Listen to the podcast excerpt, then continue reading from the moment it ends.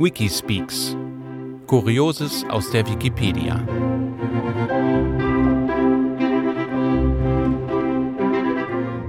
Episode 6 Deep Throat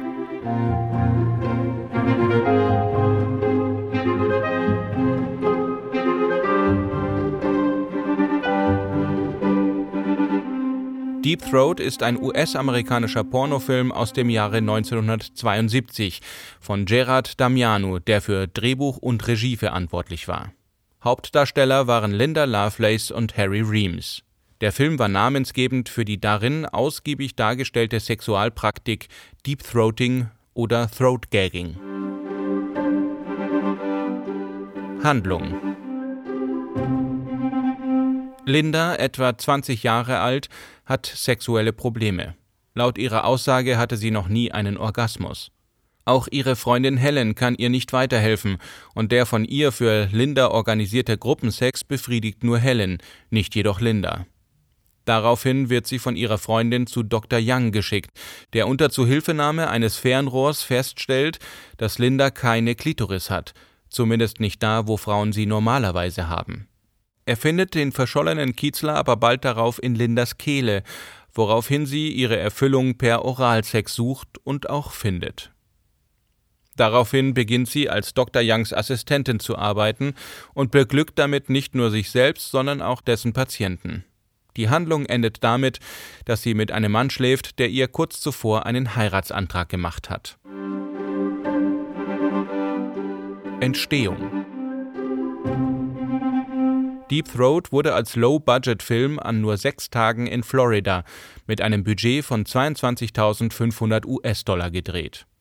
Die Produktionskosten wurden vom Produzenten Luis Bucci Perreino mit Geldern der Colombo-Familie, einer der fünf Familien der amerikanischen Cosa Nostra in New York City, bestritten auch die Einspielerlöse, deren Schätzungen laut FBI von 100 Millionen bis zu 600 Millionen US-Dollar reichen, flossen zum überwiegenden Teil zurück an die Mobster.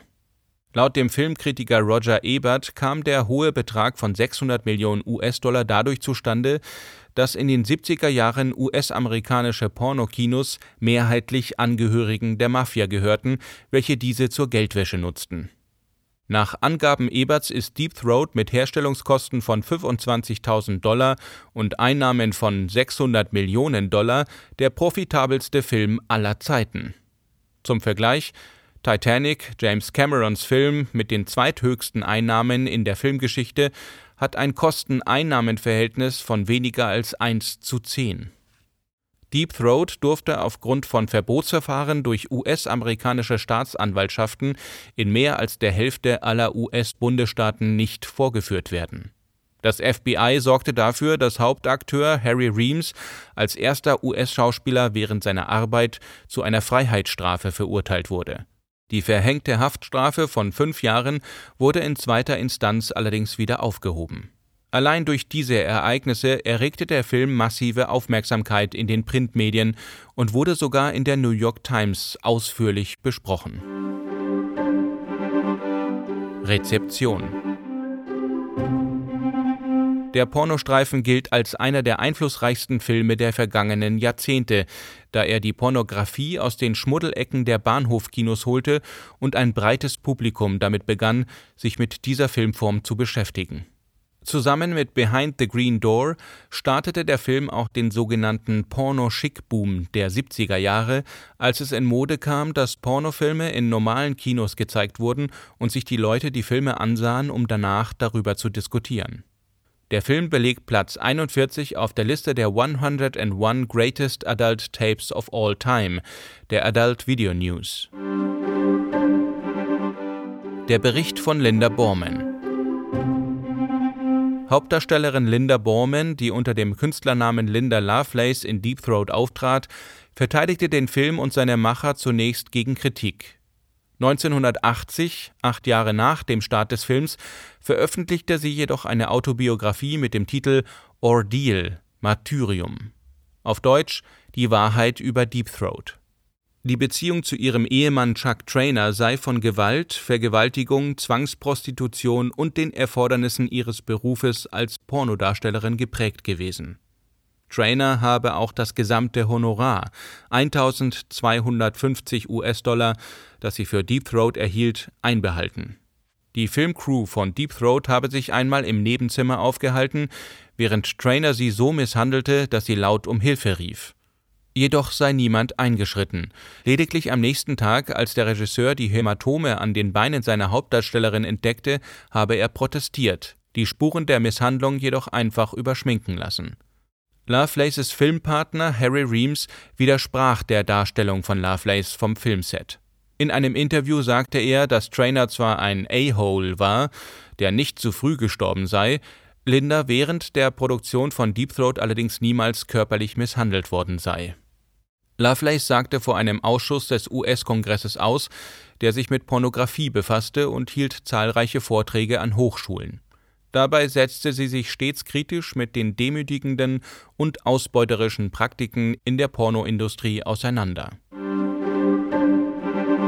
Ausstrahlung im niederländischen Fernsehen die niederländische öffentlich-rechtliche Rundfunkanstalt BNN strahlte Deep Throat am 23. Februar 2008 im Rahmen des Themenabends Pornografie und Jugend aus. Eine begleitende Sondersendung der BNN-Serie Spüten en Slicken und die Ausstrahlung der Dokumentation Inside Deep Throat durch die Rundfunkanstalt WPRO sollten dazu beitragen, dass sich vor allem Jugendliche ein eigenes Urteil über Pornografie bilden können, hieß es. Der Jugend- und Familienminister der Christenunion appellierte zusammen mit Abgeordneten der Christdemokraten an die Programmverantwortlichen, auf die Sendung zu verzichten. Sein für Medien zuständiger sozialdemokratischer Kabinettskollege Ronald Plasterk erklärte unter Hinweis auf die Pressefreiheit, ein Sendeverbot sei nicht möglich. Der damalige Abgeordnete der sozialliberalen Partei D66, Boris van der Ham, schrieb 2012, dass er der Ansicht war, dass es BNN freistand, den Film zu senden. Johann Remkes, Abgeordneter der rechtsliberalen VVD, sagte, dass es seiner Ansicht nach unpassend für einen Minister sei, ein moralisches Urteil über einen Film zu äußern. Der Film erreichte 907.000 Zuschauer, führte damit jedoch nicht zu einer Rekordeinschaltquote.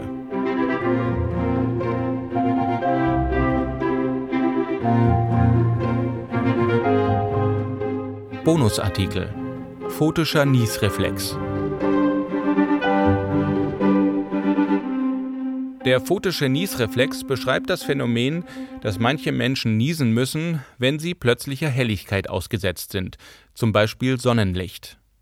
In unterschiedlicher Ausprägung weisen 17 bis 35 Prozent der Menschen diesen Effekt auf.